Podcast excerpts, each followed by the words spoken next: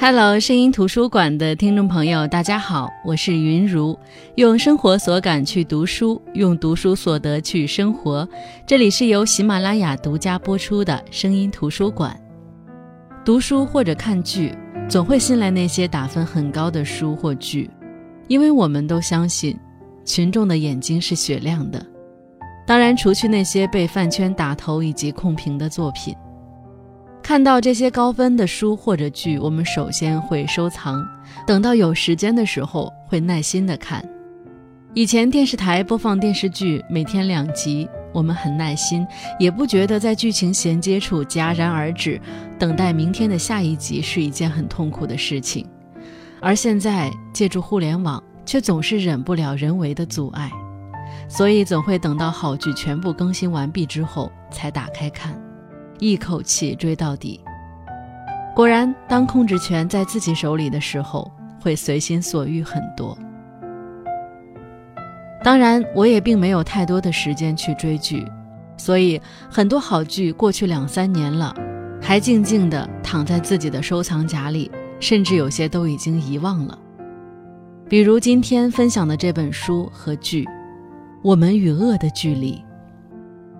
这部剧很早知道。但是是我在看到这本书的时候才想起来，原来我忘记看这部剧了。而这本书也是因为剧受欢迎而出的书，基本就是电视剧的剧本。这在当下电视剧靠网文 IP 改编的风气之下，似乎是一股清流。不知道有多久没有看过编剧写的电视剧了。以前我们熟悉的很多知名电视剧，几乎都是编剧创作，特别优秀的才会配套出书。有人形容我们与恶的距离是砸入平静湖水中的一块石头。在别的电视剧还热衷于制造童话式偶像爱情，或是拘泥于表现婆媳关系、夫妻相处问题时，这部电视剧的制作团队却希望和观众探讨一些不一样的东西。故事从李小明在剧院无差别杀人后开始。围绕着案件的受害者家属、加害者家属、辩护律师及其家属、一般的精神病患及其家属、公共媒体以及精神病院如何面对伤痕、重建生活进行讲述。品味新闻台编辑主管宋乔安的儿子是两年前李小明无差别杀人案件的罹难者。宋乔安的先生刘兆国是网络先驱报的创办人。夫妻二人都是媒体人，他们在儿子被杀害之后屡次争吵，婚姻也分崩离析。除了儿子，他们还有一个十一岁的女儿天晴。可是，在他们的争吵中，他们忽略了天晴的行为已日渐失序。为了女儿，两人决定重新检视自己身上的伤口。李小明的辩护律师王赦，在李小明死刑定谳之后，仍想要了解其犯罪动机。锲而不舍的他，开启了众人命运的连结。电视剧一共有十集，每一集都会有一个对应的小标题。第一集对应的是受害者，而片头处会有意识地加入一段网络评论中点赞较高的负面评论，仿佛是在揭示身处网络世界的我们都或多或少地参与了对各种新闻事件的审判。在稍微介绍李小明事件之后，镜头便转到了宋乔安的家中。妻子宋乔安与丈夫刘兆国上演着时常发生的理念碰撞，那就是媒体到底应该报道观众想看的东西以获取流量，还是要追求真相并做好对观众的正面引导？而女儿天晴面对这样的场景，早已见怪不怪，习惯了用冷漠作为外壳来保护自己。电视剧放到第三集，整个故事的主题也逐渐明晰。刘兆国与乔安仍然进行着激烈的对话。刘兆国认为，有关无差别杀人案的报道应该多寻求犯罪人作案背后的动机，只有找到真相，找到动机，才不会有下一个受害者。而宋乔安觉得，这种所谓的真相报道，只不过是在为加害者及其家属开罪。让加害者将责任全推给社会体制的不公，而此时穷追不舍的谩骂和骚扰，使得李小明的家人不得不过上东躲西藏的生活。李小明的妹妹也不得不通过改名来获得在现实世界里正常生活的机会，而为李小明提供法律援助的律师王赦却像是一位逆行者。不同于社会大众的愤怒讨伐，他始终坚持要从李小明本人及其家属口中探寻出有关案件为什么会发生的答案。就像他在第一集中提到的。如果这件事情不去试着找出答案，试着去预防，这类事件在世界各个角落每天都在上演。所以，王赦律师再次找到李小明的妈妈，希望和他对话。而李小明的妈妈用略带无助的语气说道：“我一直在想，到底是哪里把小孩教坏了。”我们家在面瘫后面，小孩喜欢躲在自己房间，那妈妈要管吗？不是说要给孩子独立自我成长的空间吗？要是说是因为他爸爸喝酒，可他喝酒也就是在处理街坊邻居的事情，去争取大家应有的福利。是我们太自私、太忙，都没时间跟小孩讲话聊天，才会教出这样的变态杀人魔吗？全天下，没有一个爸爸妈妈要花个二十年去养一个杀人犯。是啊，对于为生活奔波的李爸李妈来说，保证儿女吃饱穿暖已是不易，而孩子的心理教育对于他们而言显然是一个盲区。可是，就像另一部韩剧《请回答一九八八》中的台词所说的那样。父母不是生下来就是父母，他们也是第一次做父母。作为子女，我们可能也需要理解父母的不完美。作为李小明案件的旁观者，我们也应该看到其背后家庭教育的不足，并对家庭教育予以更多的重视。在第五集开头处出现的小标题是“罪人”，宋乔安接受妹妹乔平的建议。试图放下心中的枷锁，重新融入这个快要分崩离析的家庭。丈夫刘兆国也加强了和妻子的沟通，帮助她走出阴影。李家父母得知狱中的儿子同意见面后，忙碌着儿子的饭菜。李小明的妹妹在朋友的鼓励下，也开始直面哥哥的事情，并努力追求自己的事业。而律师王赦再次选择了为一位犯罪的精神病患者提供法律援助，这让长期受到谩骂短信的妻子无法冷静。王赦的妻子不仅为女儿和即将出生的孩子担心，还为丈夫的选择忧虑。她也和很多谩骂丈夫的人有着同样的不理解：为什么要一次次为这些杀人犯辩护？王赦等妻子将疑虑都吐露出来的时候。慢慢的告诉妻子，自己的童年和那两位精神病患者一样，并不是在糖果和爱中度过的。他们很小的时候就需要通过打工来维持自己的生活。可以说，他们这些人是在不断的被否定中长大的。所以，他想去探寻李小明到底为什么会成为无差别杀人犯。是不是真的跟成长环境有关？看到这里，我也想问：难道因为不幸的童年经历和患有精神病这两条，就可以原谅这些犯罪者吗？相信从故事的开始，直到结束，很多人都在思考这个问题，而编剧也借王赦之口回答了这个问题。律师王赦说：“他的确犯下了难以原谅的错误。”我会说他是个罪人，可是，他不一定是个坏人。难道把这些人全部抓起来关起来，把他们都杀了，让他们消失在这个世界，这个社会会变得更好吗？不会的，因为还有下一个。李小明最终被执行了死刑。枪响之后，李家的父母是悲痛，李小明的妹妹亦有亲眼看着哥哥死去的沉重。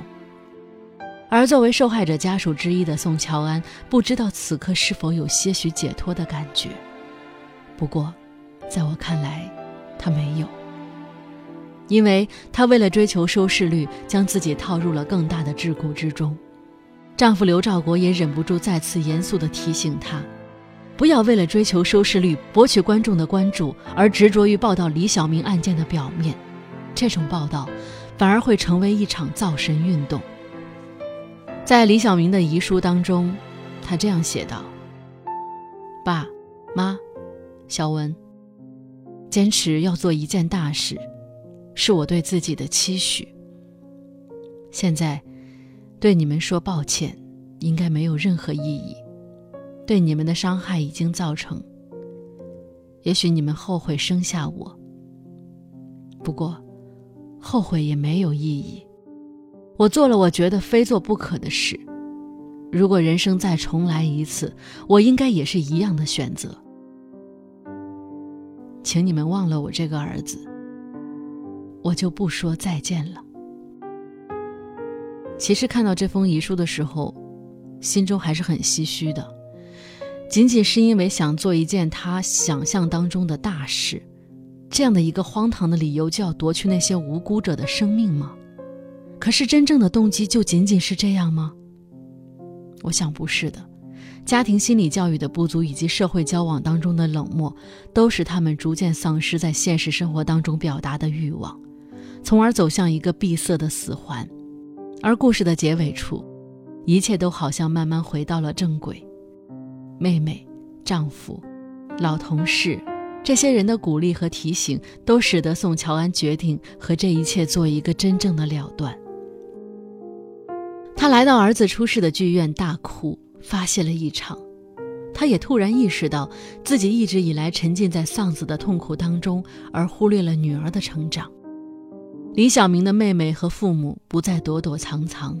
他们用自己为例，去给包含精神病患者在内的所有的家庭提醒，希望对于孩子的心理多一些关心和理解。以上呢，就是《我们与恶的距离》这部电视剧的剧情内容。我们不难看出，这部电视剧的制作团队选用这一题材是有着特殊目的的，他们希望我们关注这一类人。